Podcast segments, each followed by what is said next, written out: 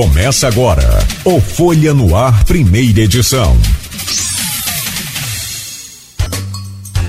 Terça-feira, 29 de agosto de 2023. Começa agora pela Folha FM 98,3, emissora do grupo Folha da Manhã de Comunicação, mais um Folha no Ar. Meu caro professor Fabrício eh, Marcial, sociólogo e professor da UF Campos, muito bom dia. Registramos aqui a satisfação de recebê-lo no, no Folha no Ar. Bom dia, seja bem-vindo, professor. Bom dia, Claudinho. Bom dia, Luiz. É um prazer estar novamente aqui com vocês. Obrigado. Eu trazer também o um bom dia do Aloysio Abreu Barbosa e, claro, já startar essa pauta aí. Aloysio, bom dia, seja bem-vindo. Cláudio Nogueira, bom dia, Beto na técnica, bom dia, Fabrício, obrigado pela presença. Conversar um pouco nos três próximos blocos passando pelos três planos aí, né? Federal, estadual, municipal. Estava comentando aqui no intervalo. Acho que no Brasil, no estado do Rio e Campos, dá vantagem, né? Ninguém morre de tédio. É, é isso mesmo. Nosso bom dia especial a ouvintes pelo streaming telespectador do Folha no Ar. Bom dia às categorias que nos acompanham sempre nesse início de jornada, os taxistas, motorista de aplicativo. Não chega a ser uma categoria, mas é uma condição, né? Os pais de aluno que vão, alunos que vão levar os filhos à escola agora, também sob essa chuva, né? Sempre embolado ali meio de campo na entrada e saída de escolas. E os professores aqui representados pelo próprio Fabrício. Fabrício, é... começar de cima para baixo Estamos dia 29, vamos lá, sete meses do Lula 3. É, qual a sua avaliação e por quê? Olha, é, como você disse, né, muito bem, não só no, em Campos, mas no Brasil como um todo, são muitas emoções, né, literalmente. Né? Então, é, se a gente pegar desde o do iníciozinho, né, é um governo muito turbulento, e fiquei pensando aqui, né, quando você me fez o convite para estar aqui, né, queria novamente agradecer, dizer que é um prazer, né. Eu estive pessoalmente aí né, é, com, é, com vocês no estúdio, né, onde está o Claudinho, na verdade, é, antes da pandemia, né, é, foi um momento complexo, né, e agora mil coisas aconteceram, né, e aí a gente tem esse Lula 3, né, quer dizer, eu considero, Luiz, um, um governo muito obtuso, né, para começar com um adjetivo. Né. A gente teve aquele início ali turbulento com esse 8 de janeiro, né, inclusive agora, né, dando sequência aí na, na, na loucura, né, quase foi transformado aí em feriado nacional, né, Dia do Patriota, né. Então, quer dizer, são coisas simbólicas muito fortes que marcam, né, que marcam esse, esse governo e marcam um governo estranho, né. Quer dizer, o Lula se reelege, se elege né, pela terceira vez com um discurso radical, e é um discurso que ele vai tentar manter, né, ali no início, pelo menos, e que é muito distante da realidade, né, muito distante do que ele pode fazer, né, e do que ele de fato gostaria de fazer. Então a gente vê essa, essa dificuldade e a gente vê o Haddad entrando ali numa série de quedas de braço, né, por assim dizer, é, que tem a ver com as convicções né, da, do PT como um todo, como a gente sabe, mas ao mesmo tempo, tá, Luiz, o que me parece interessante é que a gente é, avança, né, a gente sai de um, de um, governo Bolsonaro, né, e a gente entra em um, em um momento mais, mais difícil, onde as forças, né, intenção, né, as forças conservadoras como um todo se tornam muito mais complexas. Né.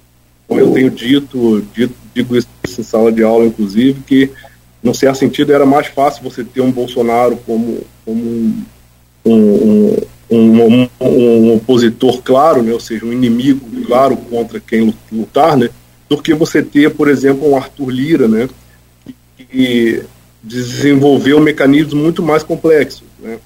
Hoje você, no, no parlamento, você não quer mais ministérios, por exemplo, você quer emendas, né, que é uma coisa, quer dizer, dinheiro na conta e rápido. Você, no, no você cria é um mecanismo novo né, para tentar chantagear o governo e etc. Então, quer dizer, é um negócio bem complexo, né? E, é, e, e as coisas acontecem de maneira muito rápida, né? A gente vê a derrota do, do, do, Bolsonaro, que foi uma derrota também complexa, né? Quer dizer, eleição muito disputada, né? E aí, de repente, o, o governo é, Lula 3, ele, ele mergulha aí numa, num cenário complexo. Mas tem coisas interessantes acontecendo, né? Quer dizer, agora, nesse exato momento, ele está, né? tentando avançar com a ideia da, da taxação dos super ricos, né? É uma discussão difícil também, né? É, nós temos aí uma, uma, uma, novidade interessante que é essa busca de ampliação do BRICS, né, por exemplo, acho que é uma que merece atenção aí nas próximas semanas, né? Então tem algumas coisas interessantes também acontecendo, apesar dessa dificuldade que eu estou descrevendo, né? que é você ter um cenário obtuso como nunca antes, né? Você ter forças aí é, conservadoras que, de alguma forma, aprenderam com os erros do bolsonarismo e, e, e se, e se reestruturaram rápido, né? Diria dessa forma. E aí, só para fechar essa primeira fala, né? É, acho que a atuação internacional do Lula é, sempre foi boa, né? Nem se compara com a do Bolsonaro, considerando que o Lula enfim, tem um outro, uma outra trajetória, né?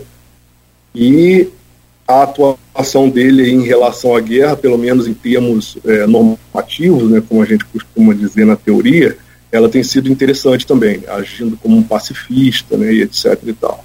Então eu registraria no primeiro momento essa, essa complexidade aí, né, nesses sete meses tão intensos. É, em, relação, em relação à guerra, sem querer entrar muito pelo assunto é, geopolítico internacional, porque a gente tem pautas muito mais próximas, mas é, é, essa postura dele em relação à guerra da Ucrânia tem sido muito, muito questionada, inclusive internacionalmente, pelo, pelo próprio Zelensky, presidente da Ucrânia, né? É, e analistas mais independentes ideologicamente, digamos assim, se é que existe independência ideológica, mas o que eu falo, não estou em nenhum, nenhum dos dois extremos, tem criticado uma posição pró-Putin. Você não vê isso, não? É, é o, o veja bem, o, a, a, posição do Lula é importante né, no, no, cenário internacional e quem ele é, a história dele, né, ela acaba contando. E eu não estou aqui quer dizer, defendendo e tal, né, estou só tentando fazer uma análise. Dizer, é, a posição do Brasil nessa coisa do, do, do Cone Sul, do mundo e tal, ela é importante. Né? E o Lula ele comete umas gafes, né, às vezes, né, fala umas coisas e tal, né. É, acho que até pela idade, né, a gente tem que dar um desconto às vezes. Mas o, eu vou te dar só um exemplo. Eu estava na Alemanha no ano, passado e, e, um professor importante veio falar para mim, olha, é, tá acontecendo uma coisa aí da guerra, não sei o quê, e e o Lula talvez seja uma figura que possa né, intermediar de alguma forma. Então, entende? Quer dizer, de fora do Brasil, as pessoas olham né, para o que está acontecendo no Brasil. Né, você tem hoje cenário internacional de maneira muito conectada. Né? Então, é, a postura dele pode fazer diferença né, se, ele, se ele se posicionar aí de maneira mais contundente. Né? É, é, economia. É aquela famosa frase do, do ex-estrategista de campanha do Bill Clinton, né? Ex-presidente dos Estados Unidos, né? Economia estúpida. A economia tem apresentado alguns, alguns índices de melhora, que permitiram, inclusive, baixar a taxa de juros numa outra queda de braço, aos quais você se referiu, né, do governo com um Banco Central é, dirigido pelo, pelo Roberto Campos Neto. É, baixou a taxa Selic, inclusive com voto de Minerva do próprio Campos Neto, apesar das críticas do presidente Lula. E, e, e alguns outros, outros, outros dados têm sido, é, digamos, animadores. É, talvez ainda, ainda um pouco cedo, mas você. É, o, o, que se comenta no meio, no, no meio dos economistas é que Lula é um cara que tem tem sorte, digamos assim, porque ele assumiu em 2002, primeiro mandato, em 2003, primeiro mandato, num período de re realinhamento, né? É, essa coisa sul-sul, é, mas sobretudo com no hemisfério norte, com a China, né? Assumindo é, a posição de economia global, a, assumindo a posição de parceiro comercial principal do Brasil, desde, desde a Segunda Guerra Mundial, era os Estados Unidos, e uma explosão dos commodities. E agora é, esses analistas também falam que a, o cenário internacional, com a recuperação pós-pandemia, seria um cenário econômico favorável. Como é que você avalia isso e o papel do que o Haddad tem desempenhado nisso, Fabrício? É, é, acho que é uma excelente questão, né? Quer dizer, eu não, não diria que é sorte, né? Quer dizer, você pode ter sorte na política ou na economia, né? Mas eu acho que lá atrás você tem de fato, né, um, como você disse, um cenário favorável, né, que vem ali de, de, um Brasil que vem se organizando de alguma forma desde Fernando Henrique, né, apesar de você ter dizer, privatizações, etc. e tal, né, um nível de desigualdade que, que é mantido, que vai de alguma forma ser enfrentado pelos governos do PT, né, mas eu, eu acho que o PT sempre foi muito bem assessorado, né, e sempre teve economistas né, é, presentes, né, ministros e, e, e outras pessoas né, é, juntos à cúpula. Né? Então, acho que assim, tem muita gente que entende de economia, tanto lá atrás quanto nesse governo agora. Né? O próprio Haddad né, é, um, é, uma, é uma figura, quer dizer, é, que, que sabe o, o, da, das dificuldades que, que o Brasil tem pela frente e que e que também entende de, de economia. Né? É um grande intelectual, né, porque eu tenho muito respeito, é, e, e, acho que, que a gente não tem tolos nesse tipo de coisa. Quer dizer, contrário, por exemplo, ao, ao, ao, governo Bolsonaro e a, e a série de, de equívocos né, que, para além das questões é, ideológicas, é, sabidamente no meio, né, é, Paulo Guedes não, é, não é reconhecido por muita gente como sendo um bom economista. Né? Agora, o Haddad é um intelectual reconhecido, né? E, e dentro do, do, do, PT você tem, por exemplo, hoje a figura do Márcio Postman, que inclusive agora assumiu o IBGE e que com muita polêmica e etc e tal, né? Mas você tem várias grandes figuras próximas à cúpula do PT que entendem de economia, de fato. Então, quer dizer, a economia não é algo simples, né? Você esbarra em questões estruturais. A questão do retorno, do, do pós-pandemia, é uma questão complexa, né? Eu estou, inclusive, organizando um livro agora com a presença de vários analistas internacionais, né, que vai sair aqui no, no Brasil.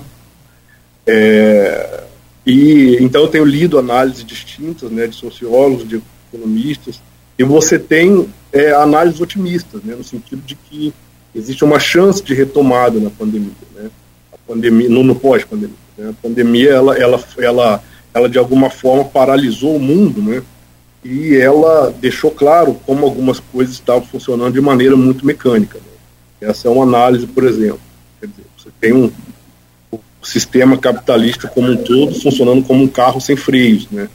Então, um, na pandemia, muita coisa ficou clara, né? Inclusive a, a, a possibilidade e a capacidade de os estados nacionais poderem agir de maneira mais, mais clara, né, mais orientada e mais efetiva. Né. Essa é uma análise que tem sido feita e que, é, e que, e que me, me agrada, porque a gente sai daquele certo pessimismo marxista, né, ou de, que o capital sempre vai né, é, deteriorar tudo, não sei o quê, ou de análises mais distanciadas e, né, e que não vão dizer coisas é, muito concreta, quer dizer, existe é, uma chance concreta aí para o mundo, né? não só para o Brasil, de, de aprender com, com erros graves que vêm acontecendo na condução, na condução da economia em termos globais. Né? Então, desde 2008 a gente tem aí o aumento da desigualdade, né? É, o aumento dos efeitos ambientais, né? que tem sido causados no mundo inteiro aí por conta de um capitalismo que vem funcionando é, de maneira muito desenfreada há muito tempo. E aí o Brasil vai se situar nisso e eu acho que é um desafio, né? além de nós termos os nossos desafios internos. Né? Então, nesse exato momento, é, Lula, o Haddad e o governo como um todo estão numa nova queda de braço, que é a questão da taxação dos ricos. Né? Então, é, como eu já disse em outras ocasiões, eu acho que o PT tenta fazer o que pode, né, na medida do possível, guiado pelo, pelo que eles acreditam. Né? E vai esbarrar, obviamente, sempre algumas questões culturais. Mas eu acho que o Haddad está indo bem, né? ele é um, uma figura equilibrada, né? E, e aí tem o, o detalhe, né, interessante, que no Brasil você, dizer, mesmo, mesmo porque depois dessa coisa toda do bolsonarismo, né, você precisa ter muito equilíbrio, né, para reorganizar o país.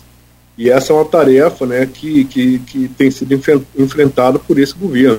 Poderia ser um outro governo, né, mais uma vez eu é, faço questão de enfatizar que eu não estou defendendo, mas é, você tem uma tarefa de, de, de, de organizar. E aí figuras como o Alckmin e o Haddad são figuras que são respeitadas é, no espectro político como um todo como figuras de equilíbrio, né? Como figuras não radicais, né? Quer dizer, que, que não vão, quer dizer, não é uma Glaze Hoffman, né? Que, que causa preocupação em, setores mais conservadores, né? Naquele sentido de achar que PT vai ser, que vai mexer, que vai fazer acontecer, que vai fazer revolução, quer dizer, não é nada disso, né? É, não é um governo de revoluções e nem teria como ser, né?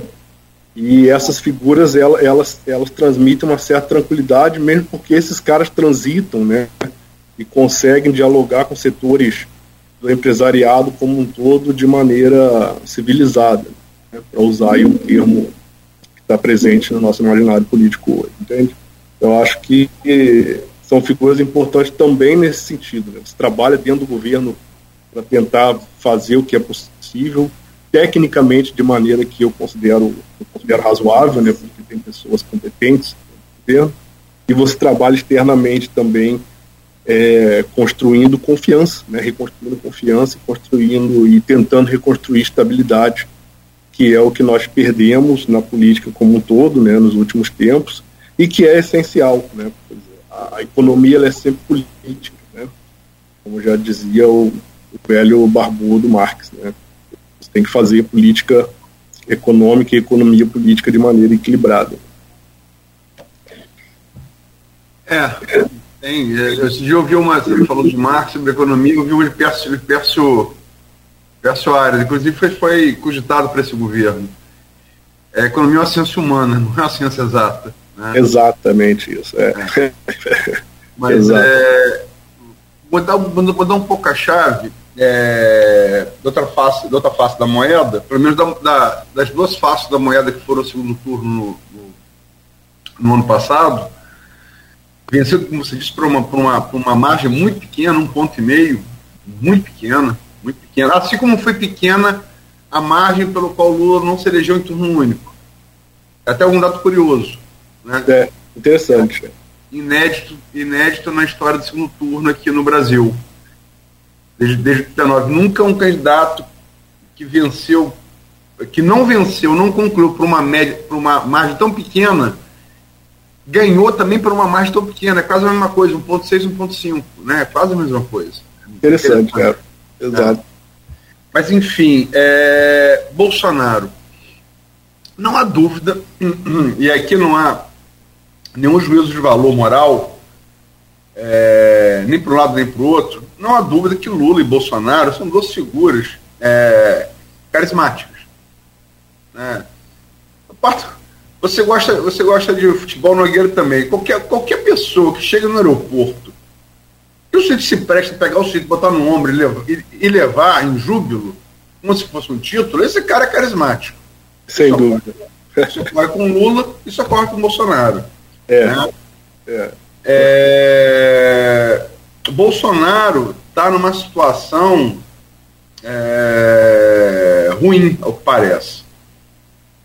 Muitas investigações, né, é, gente muito próxima dele, como o coronel Mauro Cid, o pai dele, o, general de quatro estrelas, Lorena Cid, é, enfim, só são vexatórias, inclusive, para as Forças Armadas, fotografa uma caixa de joias, sai seu reflexo, Mauro Cid, um, uma, uma penca de coisa, de coisa, como diria Dilma, de suspeita de mal, maus feitos, né? E a delação desse hacker de, de de Araraquara, que se tornou famoso pela Vaza Jato, aí foi insensato pela, pela esquerda, depois passou a ser insensato pela direita quando a, a, a deputada. Ai meu Deus, é, surgiu o nome dela, a, a bolsonarista, que agora está tá, tá escanteada. Damares? Não, não, não. A, é, de cabelo ruivo. É. A, a, a italiana, você está dizendo, né? É, a espanhola. A espanhola. Não, é. Eu esqueci, mas enfim, é, é, é o, o hacker foi levado, Carlos Zambelli, é, foi ah, levado sim. por uma deputada. É, Bolsonaro admite que encontrou no Alvorada e, e, e, a partir dali a, a, a, a, entrada dele foi franqueada ao Ministério da Defesa. Ao Ministério da, Defesa. Esse hacker diz, e, e, e não é contradito, o, o, o, que torna a coisa inclusive mais grave, que ele é, redigiu é, com, sua, é, é com a sua mão né, aquela série de questionamentos do Ministério da Defesa ao TSE sobre as urnas eletrônicas.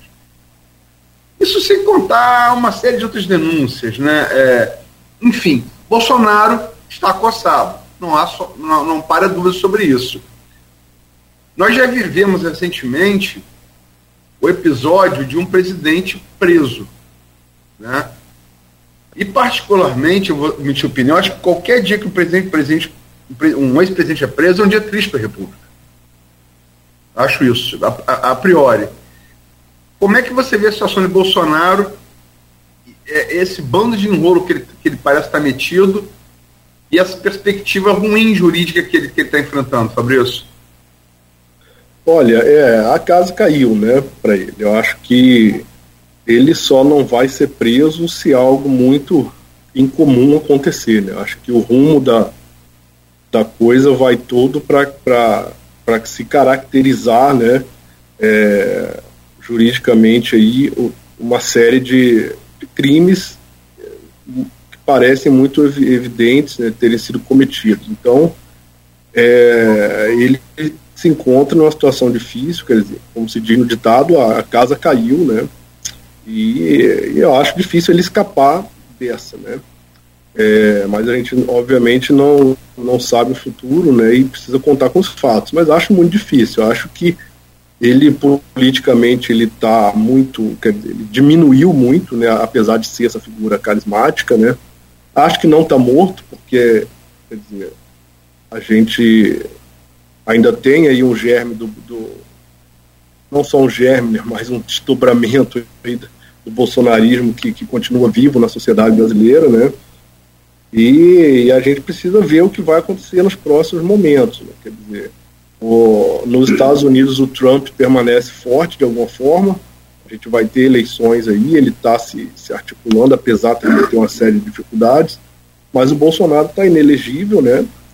E eu acho que a ideia é ele tentar continuar sendo um bom cabo eleitoral aí, né?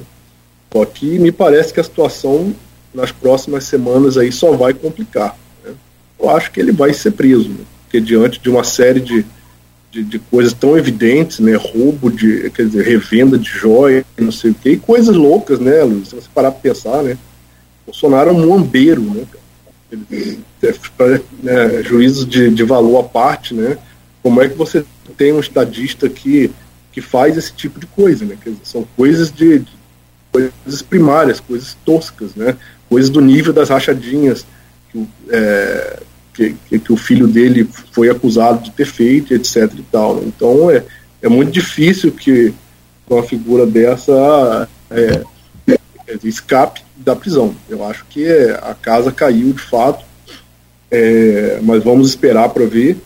E independente disso, né, é, tem um dado interessante aí, né, nesse exato momento, é, algumas, algumas figuras de dentro da, da cúpula do PT já estão preocupadas né, com a prisão do, do Bolsonaro. Está né, rolando aí uma, uma, alguns rumores, né, é, no sentido já de pensar nos efeitos, etc. e tal. Né. De todo modo, eu tendo a achar que ele não está morto né, como figura política, é, mas está bastante diminuído. Né? É, daqui para frente, eu acho que a gente vai observar aí, né, uma tentativa de crescimento aí das figuras que supostamente é, podem vir a substituí-lo, né? E aí a gente tem os nomes do Zema, né? Que é que tem apresentado aí é, tem, tem, feito falas, né? Consideradas é, quase fascistas, né? É, a gente tem a figura do Tarcísio também, né? E eu acho que o campo dessa extrema direita aí brasileira vai vai tentar se rearticular. Acho que está tentando se rearticular daqui, é, já agora, né?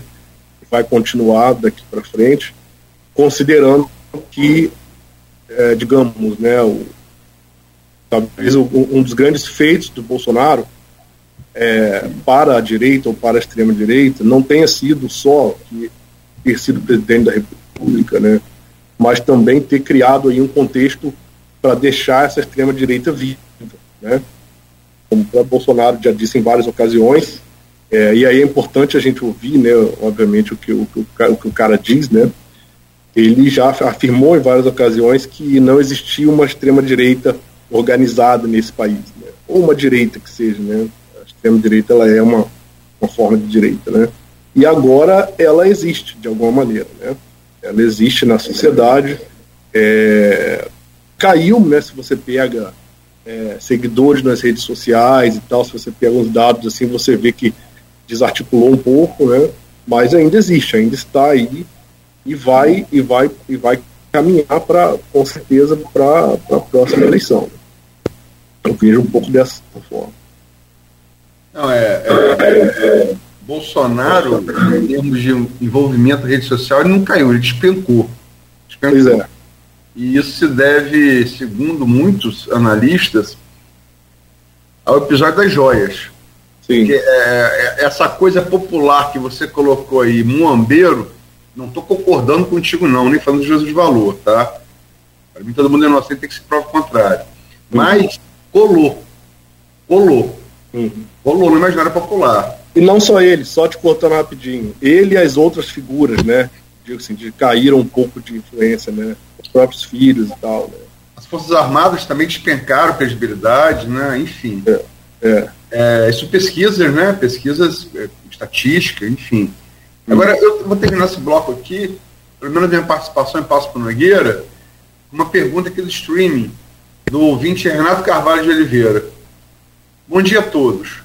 Fabrício, o que taxar os super ricos ajuda a vida, a vida do, dos mais pobres. Não parece mais, entre aspas, jogar para a torcida? Uma esquerda populista sempre tenta governar do que uma ação concreta? Obrigado. É, é interessante a pesquisa, a, a, a pergunta, obrigado. Eu acho que, primeiro, né, é, tomar cuidado com os rótulos aí, né? É, o que, que é populista, né? Acho que nos últimos tempos ninguém foi mais populista do que o Bolsonaro, né? Então, se é populista ou não, eu não concordo, não acho que é isso.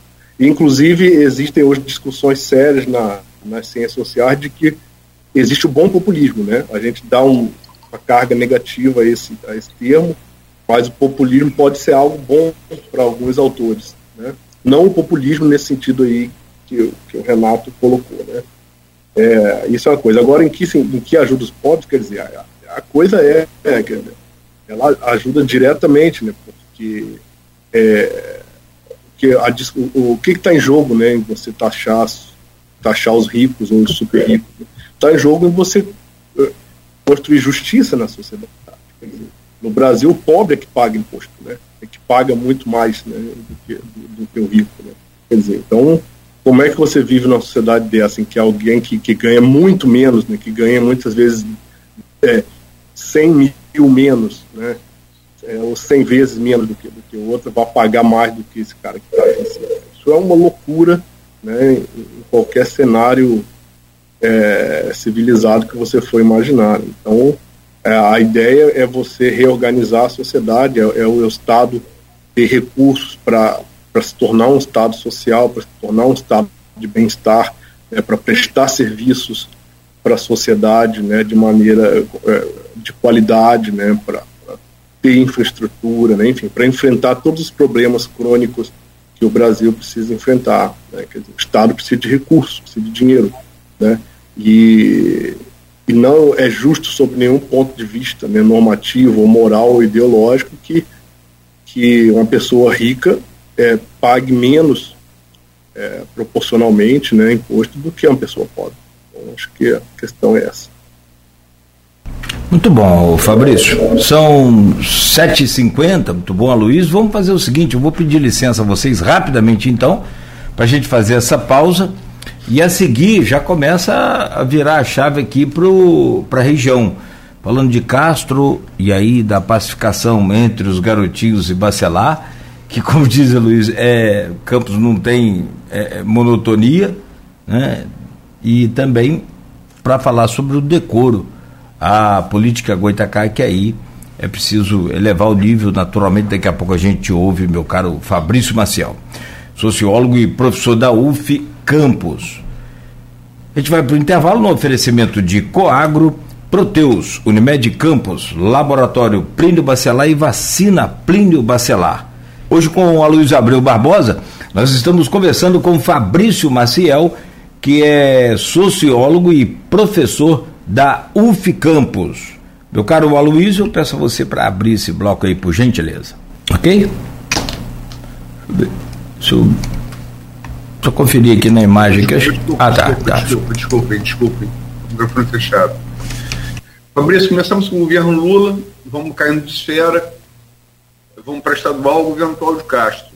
Como é que você avalia aí eh, esses sete primeiros meses do governo, quer dizer, o governo que é eleito, ele, ele foi eleito como vice de Whitson, né? E assumiu na, no impeachment do, do ex-governador, né, ali numa costura com a Alerj. Como é que você viu o governo Cláudio Castro? Como é que você avalia? É, é um governo também que enfrenta bastante dificuldades, né? Se você pega um histórico de fatos recentes, né? Então ele foi, por exemplo, vaiado né, na, na reabertura do restaurante popular, né? Uma vaia muito simbólica, né? Como é que você reabre um, um, restaurante ainda assim você é vaiado? Né? Uma, alguma dificuldade aí de, de conexão né, simbólica e afetiva com uma certa parcela da população. Né? Eu achei um dado muito curioso, né? É, você tem essa questão muito polêmica né, de, de você fazer um muro né, na linha vermelha. Né, quer dizer, é, isso também tem uma carga simbólica né, muito forte, né, que envolve a percepção que, que se tem da desigualdade, né, a forma como você vai lidar com o espaço urbano no Rio de Janeiro. Né, e aí não é fácil, obviamente. Né, o Rio é uma cidade. É, complexa, né? Ele como governador no que no que é atributo dele ali junto ao prefeito, né? É uma cidade bastante complexa de se governar. Então você precisa ter muito cuidado, muito delicadeza nesse tipo. E me parece que é, quer dizer, e uma série de outros dados, né? Uma é, delações, né? Que ele que ele tem, que, que ele as delações premiadas que, que fizeram denúncias contra ele, né, de, de receber propina, né, é, quer dizer, a, a forma como parece que ele tentou impedir, né, a, a entrada do superintendente da Polícia Federal, que parece ser alguém que está interessado, né, em, é, é, em, em, mexer, né, parece estar tá mexendo no caso Marielle, então é, é, um, é, um, é, um, é uma figura, né, não, não só o governo, mas o, o governador em si é uma figura que enfrenta aí, dificuldades. Né? E, e, e, elas me parecem ter a ver, obviamente, com, com a origem né, do Castro. Né? Ele se torna governador por acaso, né?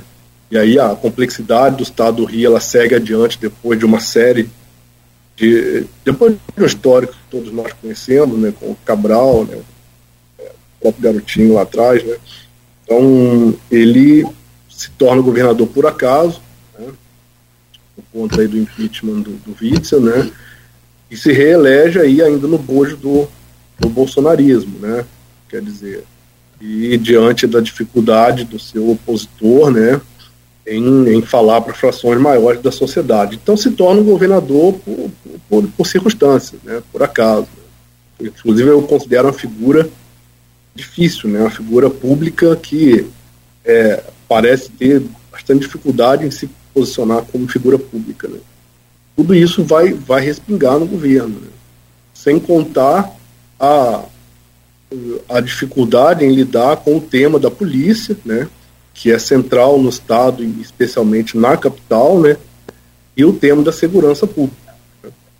Aí a gente tem uma série de discussões sérias, né, feitas colegas meus acadêmicos, né, no sentido da necessidade, né, de se construir uma, uma, uma, política pública, né, e uma, uma poli é, para a polícia e para a segurança pública, né, que seja humana e etc e tal, né, e umas, algumas coisas que já aconteceram aí no governo dele, no governo truculência da polícia e tal, não tiveram, a meu ver, a resposta é, mais, mais humana possível, mais satisfatória, né, no sentido de, ver o que, o que aconteceu e de, de construir um cenário é, mais seguro.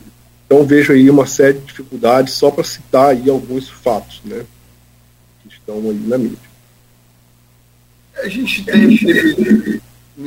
no eco.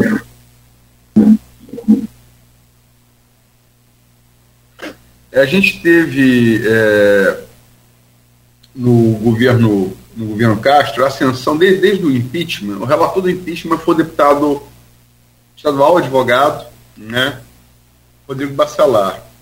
Né, é, desde ali começou a ascensão de de Rodrigo, que é uma ascensão meteórica. Ele, segundo mandato de deputado estadual, chega a alerge.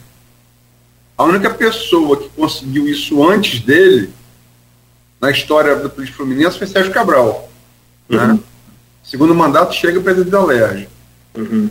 É... A partir de uma entrevista, sobretudo de Rodrigo no Globo, há cerca de um mês, né, cobrando que Castro, falando que Castro estava distante dos, dos deputados, a relação, que era uma relação muito boa, parece não ter ficado tão boa assim. Né? É... Mas você teve, sem sombra de dúvida, a ascensão de um político campista, uma posição de poder que um político de campo não ocupava desde que Rosinha, garotinho, deixou ser governadora, né? Em 2000 e ela foi eleita em 2002, 2003 assumiu até 2006, né? Desde então, o politicampista não tinha uma posição de tanto destaque. É, isso se arrumou aqui em Campos com a chamada pacificação. Dois grupos rivais, Garotinhos e Bacelar, né? após os Bacelar terem no Legislativo Goitacá, local, a Câmara Municipal de Campos terem conseguido eleger Marquinhos Bacelar, muita confusão, eleição anulada, depois voltou. Teve gente que orou para votar em um, votou em outro, enfim, é coisas da sucupira campista. O fato é que Marquinhos, Marquinhos se elegeu, né, assumiu é, e teve que se arrumar uma maneira de, de uma convivência, é, uma convivência que digamos, não digamos harmoniosa, mas digamos não beligerante, como são é a relação dos garotinhos Bacelar. Isso é uma pacificação, né? Que volta e meia passa por períodos de turbulência, né? De, de, franca turbulência.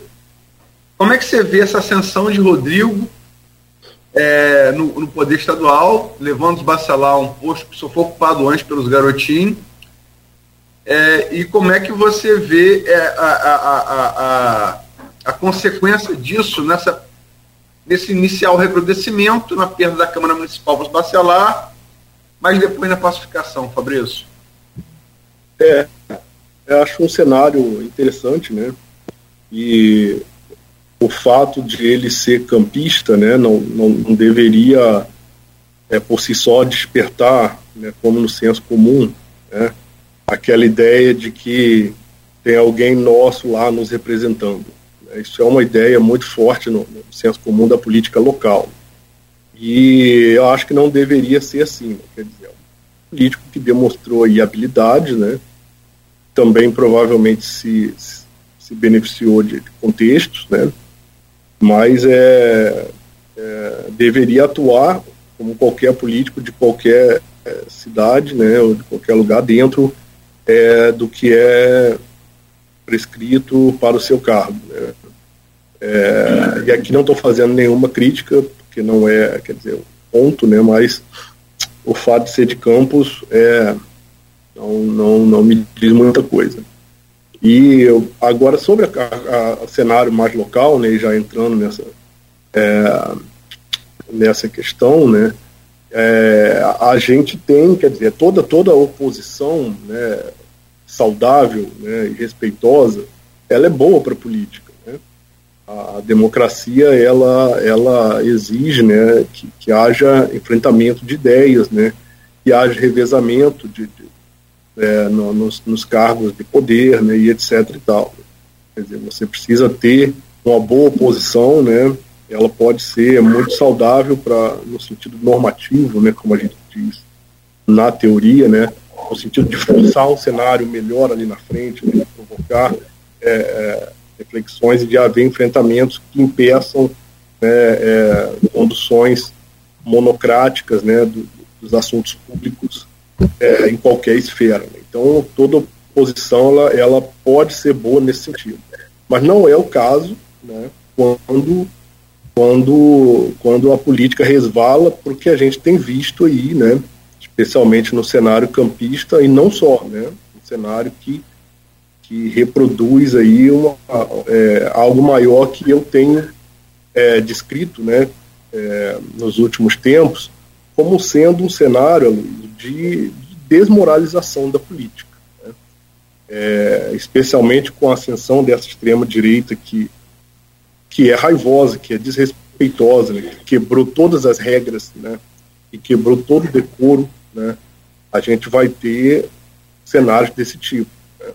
A gente não pode esquecer que lá atrás, minimamente, né, no cenário nacional, havia um respeito, né, figuras como Fernando Henrique, Lula, Alckmin e outras figuras sempre se respeitaram de alguma forma.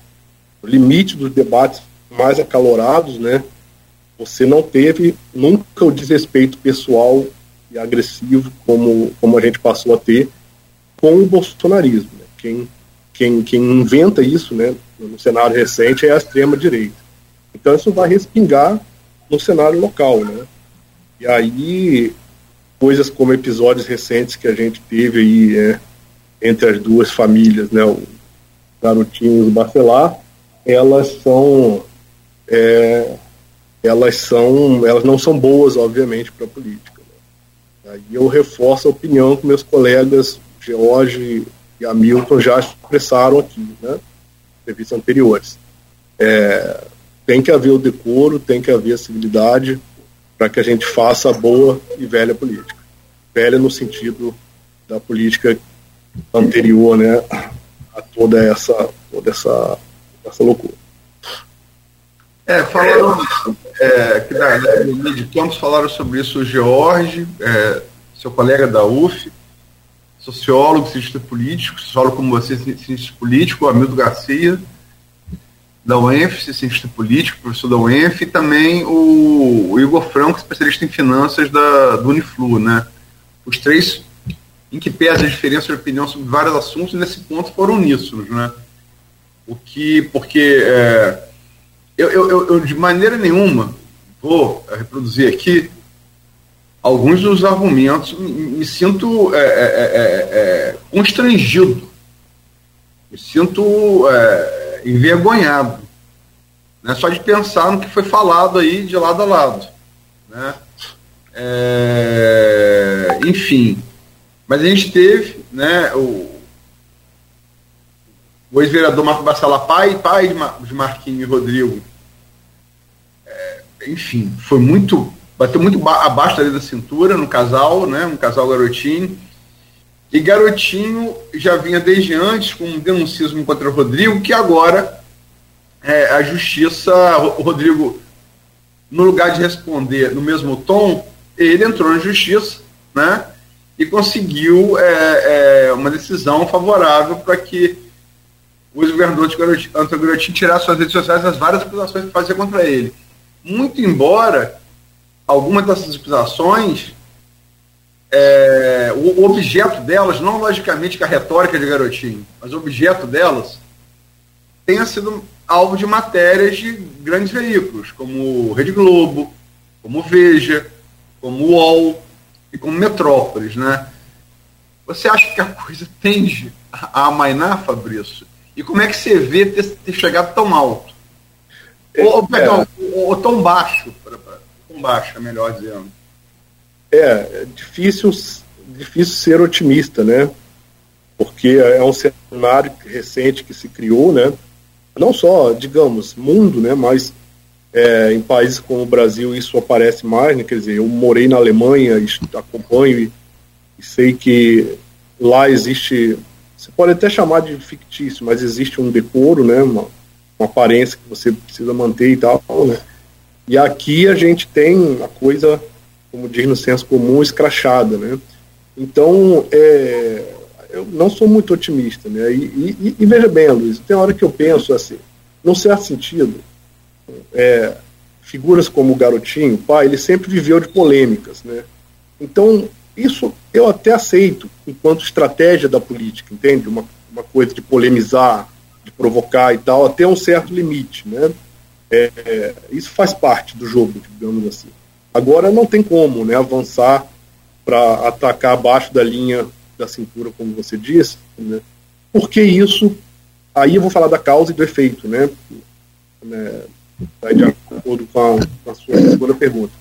A causa disso é, é esse esse cenário maior que eu estou descrevendo, né? Que é que é que foi montado especialmente pela ascensão da extrema direita, né? Ou seja, você tem isso que eu estou chamando de uma desmoralização da política, né? É, a política é rebaixar, rebaixada a algo que ela não deveria ser, né? O campo político ele é extremamente necessário na sociedade moderna, né?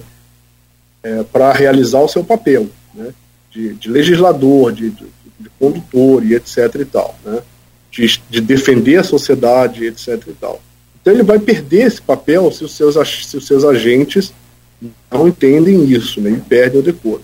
Aí o problema é que isso, isso, qual é o problema, né? De você desmoralizar? Isso faz com que você tenha descrédito, sabe, na, na sociedade. Né?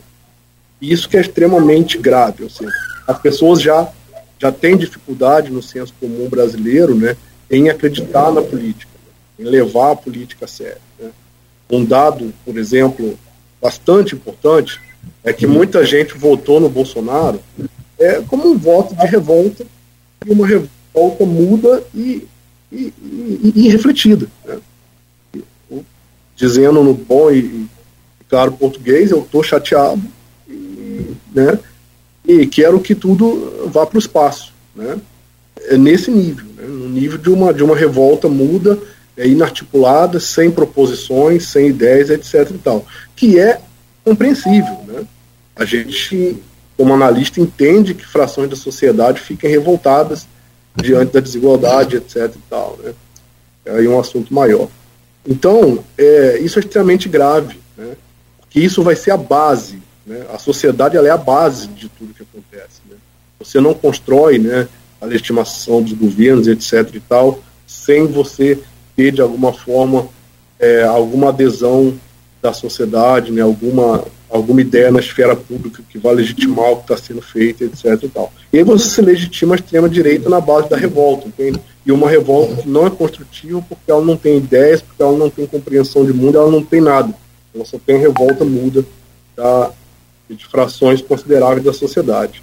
Então a gente chega nisso. Né?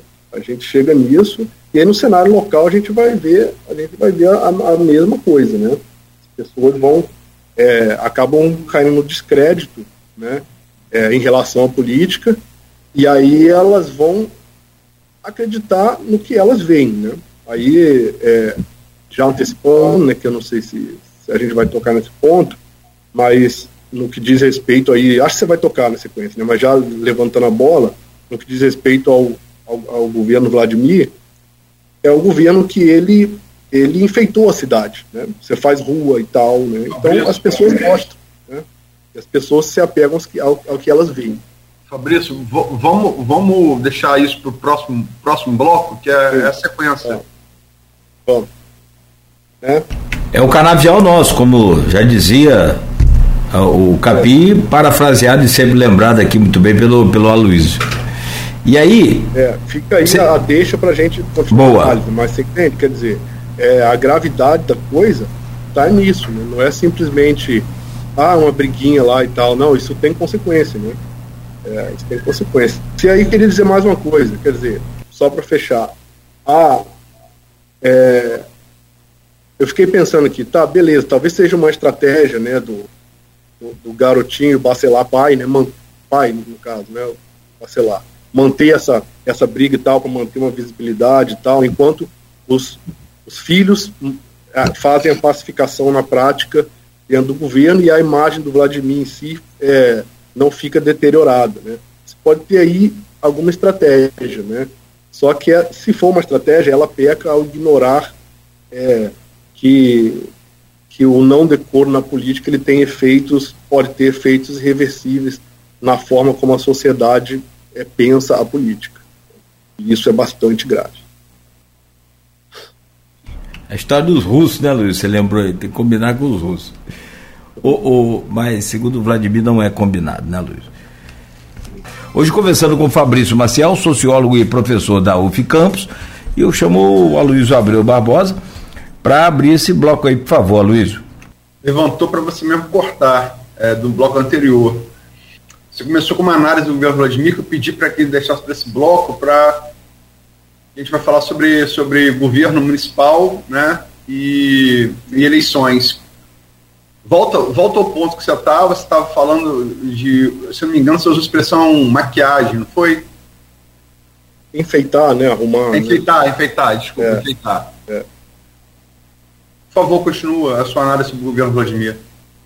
É, quero é, retomar então, né, eu acabei levantando a bola porque essa análise maior, né, que tem a ver com as questões anteriores que você colocou, ela vai nos permitir, né, chegar até aqui e fazer uma análise mais específica do governo, do cenário campista e tal. Então, é, quero até, na verdade, usar um termo melhor, né, porque a, quer dizer, o, o objetivo aqui não é, obviamente, é, bater em nenhum, em nenhum governo ou grupo político e tal, né, mas sim fazer uma análise séria. Né. Então, é, o, o que é visível, né, o que eu, eu comecei a dizer é que o governo Vladimir ele está ele está fazendo algo que, que a população percebe de imediato, que é você recapear ruas, né, é, a, a pracinha do Flamboyant, né, e, outros, outros espaços públicos da cidade. Né, quer dizer, o governo se preocupou em, em, em, em organizar né, ou reorganizar o espaço público de alguma forma. Né. E eu acho que isso tem né, um prazo de validade, se você parar para pensar, né, de tempos em tempos a gente precisa refazer as ruas, etc e tal, né, é, é, eu acho que os governos locais têm, têm informações sobre esse tipo de coisa, né, e aí a, ele fez também semáforos e etc e tal, né, até o Claudinho citou que tem um aí que não está funcionando, mas no geral ele colocou semáforo, então quer dizer, a população vê esses, esses esses efeitos. Né? De alguma forma, ele está fazendo um governo que está organizando o espaço público da, da, cidade de alguma maneira. E isso tem um efeito, isso tem um efeito positivo, né?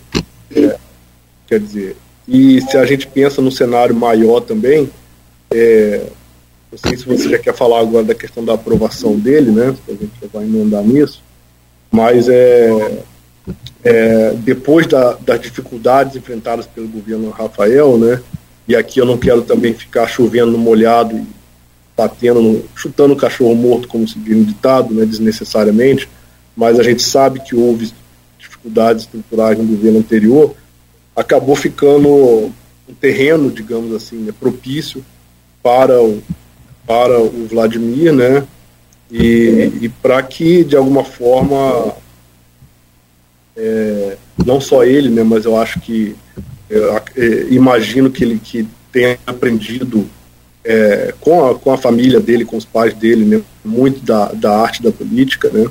Eu acho que ele teve tempo aí para se organizar, se preparar para ser prefeito, né? É, e para fazer um mandato que que está agradando a população, né? E eu acho que o ponto é esse, a, é, que a, na minha leitura o que mais agrada é o que a população vê. Né?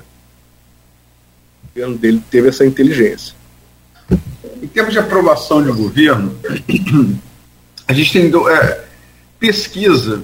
É, eu costumo falar, pesquisa foi muito questionada no Brasil, no, Brasil, no, no, no ano passado, né? É, muito questionada. Realmente houve uma. É, fora da margem de erro, um, um, houve um acerto em relação às intenções de votos Lula no primeiro turno, mas fora da margem de erro, houve uma subdimensão dos votos de Bolsonaro. Fora da margem de erro. Né? É, Bolsonaro teve mais votos né, do que todos os institutos, é, quase todos os institutos, sobretudo os mais, mais prestigiados. É, o IPEC, o antigo IBOF, da Tafolha, projetaram. Embora é, outros pesquisas, como, como a IPES, o IPES, por exemplo, tenha sido, tenha sido quase ali, muito preciso. É, particularmente, eu, eu, eu é, o, o, que ocorreu com Bolsonaro em 2018 e 2022 e o Witzel é uma coisa nova. Eu digo porque eu analiso pesquisa desde 80, é, eleição pesquisa desde, desde 89, e eu nunca tinha visto, nunca, nem de direita nem de esquerda, um candidato virar 6 pontos, 7 pontos, 48 horas. Eu nunca tinha visto isso. Uhum. Nunca tinha visto. Só vi o Bolsonaro em 2018 e o Itzel e Bolsonaro em, em, em 22 no, no, primeiro turno. Ele virou 6 pontos em 48 horas. Uhum. Acredito isso, logicamente, que é a escala exponencial das redes sociais. Enfim. Mas as pesquisas é, é, projetaram, sim, a IPESP foi que mais acertou, tanto a vitória de, de Lula no primeiro turno, quanto no segundo, né? Com margem, com margem, com margem é, pouca no segundo turno. É infalível, mas pesquisa aponta tendência. Né? Aponta tendência. Fulano está subindo, fulano está estagnado, fulano está caindo. Né? Pesquisa é refutável. Eu, eu que me, é, analisar as pesquisas eu, eu, me permite, tanto nas eleições de, de governador, prefeito de campo, São João da Barra, governador, senador, presidente da República, eu, eu, eu, eu tenho errado muito pouco desde 2016. Muito pouco. Você tem duas pesquisas para falar para você no governo Vladimir. Uma de março, que é GPP, institutos diferentes, metodologias diferentes. A GPP de março deu 55% de aprovação, com é, 21,7 de ótimo, 33,8 de bom. O regular, de 34,8, regular aí ficou neutro, formou a faixa, e a avaliação negativa de 8,8, 3,3 de ruim, com 5,5 de péssima. A que eu fiz agora, a, a, a Iguape de julho, ela tem uma outra metodologia em que ela pega essa taxa neutra do regular e divide regular positivo e regular negativo. É uma coisa que muitos institutos têm feito. Né? Com essa diferença metodológica também de abril, março, é, é, março abril, maio, julho, junho, julho, de, de, três meses, de quatro meses, deu aprovação de Vladimir 74,7, entre 12,6 de ótimo, 38,5 de bom e 23,6% de regular. E reprovação de 22%, 9,7% de regular negativo, 6,2% de ruim e 6,1% de péssimo. Independente da pesquisa e da metodologia, nesse período de quatro meses, é inegável que Vladimir tem um governo que conta com ampla aprovação popular. Você acha que isso, tomando por base o que você falou antes, a sensação dessas intervenções que ele está fazendo são o principal trampolim que ele pretende é, é, tomar impulso para tentar a reeleição no ano que vem? É, acho que acho que tem a ver né, com isso que eu comecei a dizer. Quer dizer, a, a, você fazer as ruas, você reformar para sim, etc. E tal, isso causa muita visibilidade. Né? E digamos, eu como um bom campista, né, cresci na minha cidade, conheço bem o nosso povo, assim como vocês dois, né? A gente sabe que o campista gosta de pracinha, por exemplo, gosta desse tipo de coisa. Então eu, por exemplo, venho de Guarulhos, conheço bem meu a minha cidade e andei por Guarulhos e vi coisas que ele fez e que agradam, né? E as pessoas gostam, e as pessoas se lembram, né? É, isso, isso cria uma memória, de, digamos, de curto prazo, né? Isso não é pouca coisa. Né? Então, é, a, você olha assim, a aprovação de 74%, ela é alta, né? Ela é um motivo aí para o prefeito, em princípio, ficar otimista, né? eu acho que ela tem a ver com isso, mas não só. Né? Ela tem a ver também com, pode ter, né, com outros fatores. Então, volto a dizer, é, depois da dificuldade do governo Rafael, você tem um governo que faz coisas que, que, a, que a população vê. Né? Então, de imediato, as pessoas vão criar uma simpatia. Sem contar que, que o nome, né, a marca Garotinho, ela é uma marca forte né, na cidade. Então, é, uma impressão que eu tenho, eu tenho hoje é que depois do governo Rafael, o, o nome Garotinho, né, percebam que a marca da família Garotinho, ela volta com toda força. Né? Ela volta com toda força e me preocupa, né, é, independente se as pessoas gostam do, do, grupo, ou do prefeito ou não, né, me preocupa que, é, que nós talvez tem, é, estejamos em um cenário onde não haja uma oposição é, real, né, no sentido de ser capaz, de, de estar articulado, de ser forte, para realizar uma eleição competitiva no ano que vem contra o, o, o Vladimir, né? contra no sentido aí da boa política, entende? Então, não é bom para a política, né? independente se as pessoas gostam do, da família Garotinho ou não, ou se as pessoas gostam do Vladimir em si ou não, eu acho que não é saudável para a política em nenhum lugar se não houver uma oposição à altura, capaz de provocar, por exemplo, um, um segundo turno. Né? É, não é saudável para a política em nenhum lugar. E, e um, um, outro fator, talvez seja, que eu acho interessante também, é que, é, vamos lá, né? vamos pensar um pouco nas estruturas mais profundas. A, a mudança de gerações na política campista, ela se dá com, com a chegada do Rafael, né? Primeiro, prefeito jovem, de uma outra geração, né, que, que vai governar a cidade.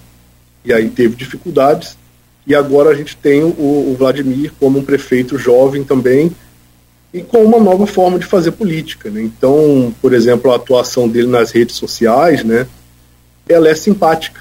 Né? Vai no jogo do Flamengo, não sei o quê, posta, né, faz umas brincadeiras com vídeo, né? Cadê o povo de Campos? O povo não veio tal. Aí vira, quer dizer, ele tem uma coisa dele, né? É, é, meio brincalhão e tal, meio simpático, né? Me parece que ele consegue ser uma figura simpática e deve ser também nos círculos é, mais fora dos holofotes, né? Então, é, isso também conta para que o prefeito em si, aí eu estou falando da figura do Vladimir, né? Ele foi a shows aqui antes do. O Rafael também fez isso, andou pela cidade, alguns shows e tal, né? Então, quer dizer, é, é, uma, é, uma, é uma maneira de se renovar a política que precisa acontecer, porque o tempo passa, as gerações jovens chegam, né? E aí você tem eleitores jovens também chegando, né? É, então me lembro quando o Vladimir foi eleito, por exemplo, as pessoas falavam, ah, você tá com Vlad e tal, quer dizer, tem uma coisa simpática nisso, entende? É, quem é o Vlad e tal, né? E são coisas que vão contar. Então conta aí certos méritos, digamos assim, do, do prefeito, mas conta também o que é bastante sério, né? É, para a gente tentar fazer uma análise cabal, é, talvez uma lacuna do outro lado, né? Uma certa lacuna do outro lado. Porque aí a gente, não sei se me corte se não acabei de dizer agora, mas acho que já tem a ver, né? Quer dizer, você pensa no outro lado, já né, emendando na análise, É, a gente tem aí uma, uma possível candidatura do Jefferson, né, que é que vem de dentro dos muros da universidade, quer dizer, que é algo pequeno, algo que precisaria se ampliar, né? Do grupo Bacelar, você tem o nome, né, do Marquinho, que está baixo nas pesquisas, né? Então, quer dizer, o grupo de poder, de fato, que tem enfrentado o grupo do Garotinho, ele não tem um nome. É, ele pode ter, quer dizer, ele tem um nome, mas ele é, ainda precisaria trabalhar muito ali na frente, o que é possível, né, para vir a forçar um segundo turno. E você tem o Caio em segundo aí, né, mais longe também, né, bastante longe. É, e eu diria também por méritos próprios, né, porque o candidato, a figura em si, precisa construir quem ele é e tal, né. É, e aí você tem essa, esse dado recente, né, do Caio é, levantar a hipótese de, de trazer o pai dele de volta, que foi uma figura carismática, muito carismática né, no passado campista aí, é, mas que até onde se sabe não pode não pode concorrer, né? É, mas eu diria assim, é, uma mudança de cenário seria impossível, tá? Eu não ficaria também, se eu fosse o Vladimir, tão otimista. Né? Eu acho que ele está numa vantagem muito boa, mas é, considerando que o Arnaldo não pode, né? Trabalhando com esse cenário, o Caio e o, e o Marquinho podem ainda trabalhar, né? teria que trabalhar duro, né? mas eu, eu, eu conto com fatos, né? eu, não, eu não conto com, com a realidade que ainda não aconteceu. Então, eles podem ainda trabalhar para diminuir essa diferença. E, e aí, ali na frente, a gente ter novas pesquisas, né? E acompanhar aí o, o andamento dessa diferença entre eles. É possível, né? Mas é difícil. E difícil por esse cenário todo. Tenho a impressão que o grupo Garotinho volta fortalecido, né? É, aprendendo com erros, como sempre acontece em toda política, né? E, e num cenário bastante favorável para o prefeito. Eu vou dar, dar alguns números e vou falar sobre o caso de Arnaldo para formular minha última, minha última indagação Fabrício e passo para você, Nogueira, ok? Vamos lá. Iguape, 10 de julho, mil e uma pessoas em campos ouvidas. Três cenários estimulados. O que, que, que, é que para o ouvinte, né? O que, que é estimulado? É estimulado você apresenta, apresenta os nomes, né? Você bota opções de nome. Vladimir Garotinho, primeiro cenário, 55,4% de intenção de votos. Segundo lugar, Caio Viana, 8,6%. Terceiro lugar, Marquinho Bacelar, 3,1%. Quarto lugar, Thiago Rangel, 2,8%. É, quinto lugar, Jefferson do IFE, assim foi identificado o reitor do IFE, Jefferson Manhães, 1,2%. Sérgio Mendes, ex-prefeito, 0,5%, no Libranco, 4,3%. Não sabe, não opinou, 4,1%. Tirando os 4,3% de nulo e branco, Vladimir teria, nesse primeiro cenário, 57,8% dos votos válidos. Segundo cenário, estimulada também. Vladimir Garotinho, 55,5%. Primeiro lugar. Segundo lugar, Caio Viana, 8,5%. Terceiro lugar, Tiago Rangel, 2,8%. Quarto lugar, Carla Machado, deputado estadual de São da Barra, 2,6%. É, quinto lugar, Jefferson do IFE, 1,3. Há uma possibilidade partidária, porque os dois são, os dois são do PT e não demonstram nenhuma vontade de sair. Mas, enfim, Sérgio Mendes em sexto, 0,6. Nuli Branco, 5,4. Não sabe, não opinou, 23,3. Excetuado os 5,4 de Nuli Branco, é, Vladimir seria eleito no segundo cenário é, em primeiro turno com 58,5% 58 dos votos válidos. Terceiro cenário, primeiro, é, estimulada. Primeiro lugar, Garotinho, 55,7% dos votos válidos. Caiviano em segundo, 8,9%. Tiago Rangel, terceiro, 2,5%. Marcos Barcelar, o pai, não Marquinho, 2%. Jefferson Luiz, 1,3%. E CVC Direita Campos, 0,1. Nule Branco, 6,1. Excetuando esse 6,1 de Nule Branco, Vladimir venceria a eleição no primeiro turno nesse terceiro cenário estimulado por 59,1% dos votos válidos. Vamos para espontânea. O que é espontânea? É, para explicar para o ouvinte e para o telespectador. Onde o eleitor fala da sua cabeça. Ninguém apresenta, apresenta nenhuma opção. Ela fala. Vladimir Garotinho, em primeiro lugar, 27,8%. Caio Viana, segundo lugar, 2,5%. Os demais citados não, não tem um dígito. Marquinho Bacelar 0.4, Carla Machado 0.3, Jefferson 0.3, Marcos Bacelar 0.1, Thiago Rangel 0.1. Nule Branco 15.6 e não sabe, não opinou 52.7, o que evidencia uma eleição ainda aritmeticamente aberta. Você tem então 52.7, 52 eu tinha pelo menos em julho, não deve ter mudado muito, né, em um mês, de eleitor ainda não consolidado. Agora, como você chega a esse eleitor? É a rejeição. Rejeição, ela, ela dá o seu teto de crescimento. Né? Rejeição ficou, não voto de maneira nenhuma em Caio Viana, primeiro lugar, 22,2. Thiago Rangel, segundo lugar, 12,3. Vladimir, terceiro lugar, 12,1. Sérgio Mendes, 10%. Marquinhos Bacelar, 8%. Jefferson do IF, 5,4% de rejeição. Carla, Carla Machado, 4,4%. CVC Direita Campos, 1,7%. Marco Bacelar, 1,4%. Isso, esses são os números, né? Esses são os números. E, e em relação a, a Arnaldo, é, ele foi. É, eu, eu, eu, eu, fiz essa, essa matéria no, no, Eu fiz um resumo na quinta-feira, soltei no sábado, eu soltei a matéria completa e já fui gerando demanda para os citados, todos esses citados que eu falei aqui. Caio me respondeu no domingo, dizendo que estava pensando, aventando a possibilidade de lançar o pai dele, né? Filiar o pai ao PSD, que é o partido dele hoje, o pai estava no PDT, para lançar o pai. É, isso me, colocou, me, mandou no domingo. Eu gerei demanda para jurista que me disse na segunda-feira que, que, pelo que pesquisou, era possível coloquei a postagem com base no que o jurista me falou. João Paulo Grande, do Grupo Folha. Recebi autocontínuos documentos relativos ao TCU dizendo que não, não era possível, que a Arnaldo estaria inelegível até, até 2028. Submeti esses documentos ah, ontem, ah, na, na, noite de ontem, recebi isso na noite de ontem, a João Paulo Grande, advogado do Grupo Folha, que mudou sua opinião, dizendo que a Arnaldo não pode ser candidato, a Priscila Marins, advogada eleitoral, dizendo que Arnaldo não pode ser candidato. Gerei uma terceira demanda a um outro jurista e tenho que buscar mais informações com quem mandou esses documentos. Mas, com base neles, a informação mais recente que eu tenho, vou acabar de apurar e redigir quando acabar o programa, que Arnaldo não pode ser candidato.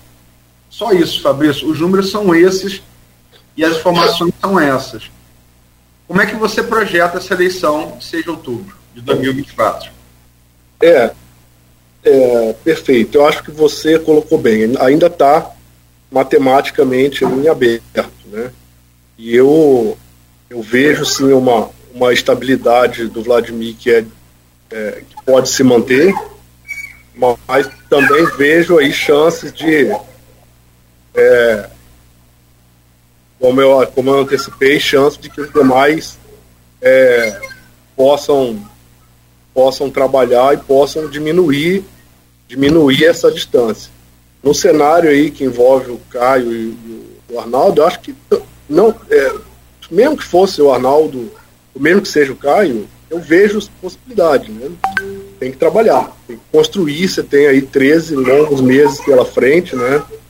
E é, a, a popularidade do, do Vladimir pode cair com, com, com é, é, meu filho está aqui.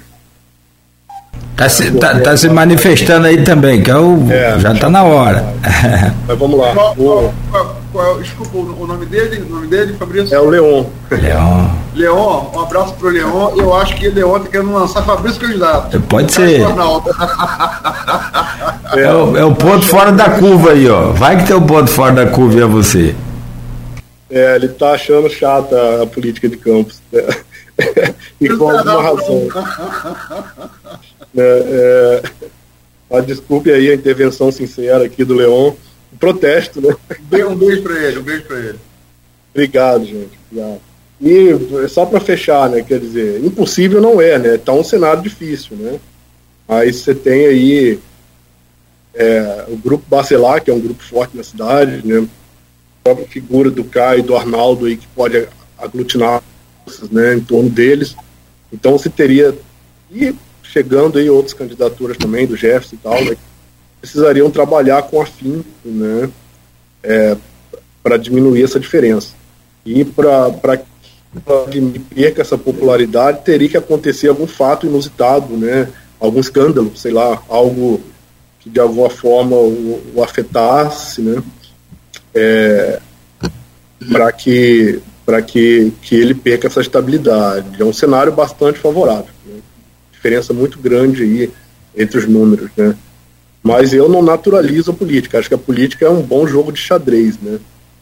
É, do nada você pode ter surpresa. Tá? Aí o recado.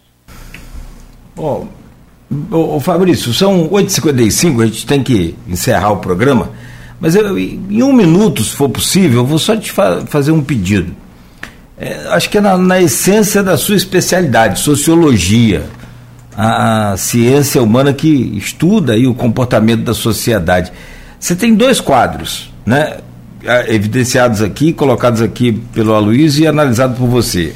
A geração dos pais, dos dois líderes imediatos, então, do cenário político de Campos, e tem, claro, evidentemente, a geração do, dos filhos. São gerações distintas e que me parece pensar diferente ou não. Como é que você analisa hoje o comportamento da sociedade mediante esse cenário político que se apresenta aí, de um lado, o caos aquela coisa ainda né, relativa a uma política mais antiga ou de uma estratégia assim, e de outro lado essa questão dessa política mais nova, de pacificação, dessa geração, é, como você disse, mais, eu diria, mais é, é avançada alternativamente, uma, uma coisa assim. É, eu acho a questão importantíssima, né, e para fechar, eu é, cogito, às vezes, o fato que, ok, os pais, né, a velha geração, estão como estratégia fazendo essa polêmica, essa briga para ficar em evidência, etc. Quer dizer, isso pode ser uma estratégia, né? E do lado do, do grupo garotinho, você preserva a imagem do, do, do, filho, né? Quer dizer, no fundo, como a população vê, ah, o garotinho, o pai está lá brigando, não sei o quê, mas o Vladimir está governando bem, está fazendo as lives dele, não sei o quê. E aí é o Vladimir que importa no limite, né? que ele é o prefeito. E as pessoas é, não são tolas, obviamente, né? Mas, por outro lado, eu considero seriamente, né, a hipótese que eu considero mais, na verdade, que realmente existem aí rancores, ressentimentos, né, tristezas, né, que são humanas, né, que são inerentes à, à, vida como um todo e à política, obviamente, feita por seres humanos, né, que vão marcar aí uma longa trajetória de muitas de muitas muitas é, retaliações, né, de muitas mágoas, né, entre entre esses grupos políticos e que vão reverberar aí, né, em, em atuações em, em, vários momentos infelizes, né, é, desnecessárias de certas figuras públicas, né. Por outro lado, me parece que, que a nova geração tem feito um esforço, precisa ser registrado, né, e manter aí uma certa uma certa pacificação. Vamos ver, né, até onde isso vai, né, e a quem isso vai beneficiar. Nesse exato momento, né, prefeito Vladimir é o grande beneficiado por tudo, né, é, mas é um cenário em aberto, né.